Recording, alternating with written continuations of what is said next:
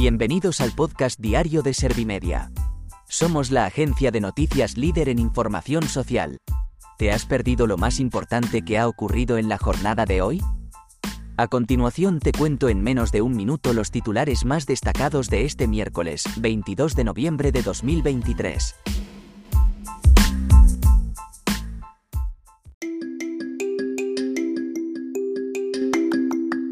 El gobierno celebra su primer Consejo de Ministros para empezar a preparar los presupuestos. La Comisión Europea asegura que vigilará muy de cerca la ley de amnistía mientras el gobierno defiende su legalidad. El PP lamenta que las instituciones europeas saquen los colores a España por culpa de Sánchez. Podemos mantiene su voluntad de permanecer en su mar pero no descarta que le echen. Los pediatras alertan de que el mal uso de los móviles también afecta al neurodesarrollo y al aprendizaje.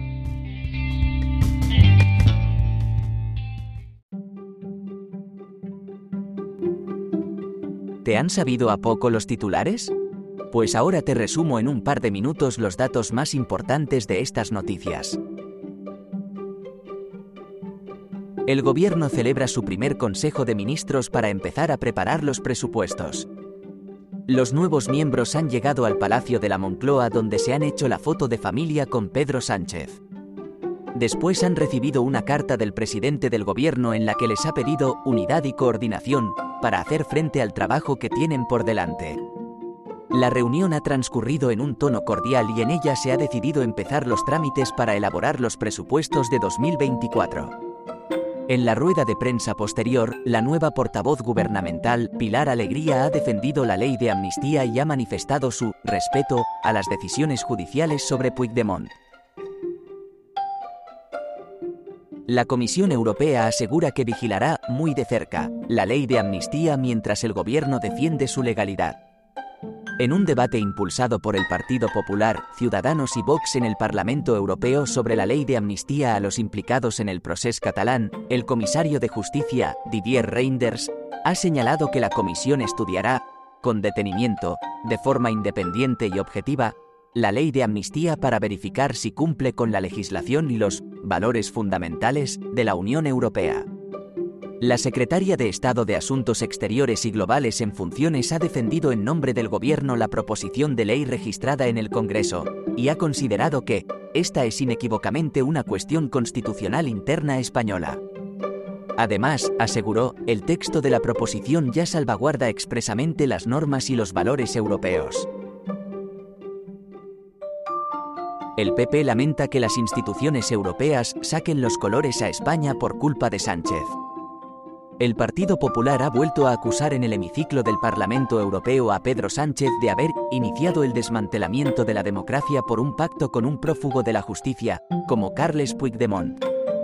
El PP ha alertado de la advertencia que ha lanzado el comisario de justicia al gobierno español, al asegurar que no solo va a analizar la proposición de ley, sino las enmiendas, el acuerdo político y todos los documentos anejos que aún no han recibido. Lo hará atendiendo al artículo 2 del tratado y lo hará también con la misma metodología que para el resto de países. Podemos mantiene su voluntad de permanecer en su mar pero no descarta que le echen. Ione Belarra ha vuelto a acusar a Pedro Sánchez de haber sacado a su partido del gobierno y ha afirmado que para ello Yolanda Díaz ha sido colaboradora necesaria. La secretaria general de Podemos se ha atribuido los logros conseguidos por el anterior Ejecutivo y ha señalado al PSOE como el responsable de intentar silenciar a Podemos. No obstante, ha indicado que su partido sigue siendo parte de la coalición Sumar a pesar de que no les hayan dejado ninguna portavocía. Belarra ha afirmado que desde esa posición trabajarán para mejorar las cosas sin cerrar la puerta a que les echen del grupo parlamentario. Los pediatras alertan de que el mal uso de los móviles también afecta al neurodesarrollo y al aprendizaje. La Asociación Española de Pediatría ha entrado en el debate desarrollado en los últimos días sobre la edad a la que deben acceder los niños y adolescentes a los terminales digitales inteligentes. Los pediatras no delimitaron esa edad y han argumentado que los estudios científicos no han demostrado, por el momento, que las prohibiciones indiscriminadas en el uso de los dispositivos móviles supongan un beneficio para la salud de los niños y adolescentes. Sin embargo, han aconsejado que se cumpla la normativa vigente sobre acceso de menores a ciertos contenidos y se establezcan nuevos controles por parte de las aplicaciones.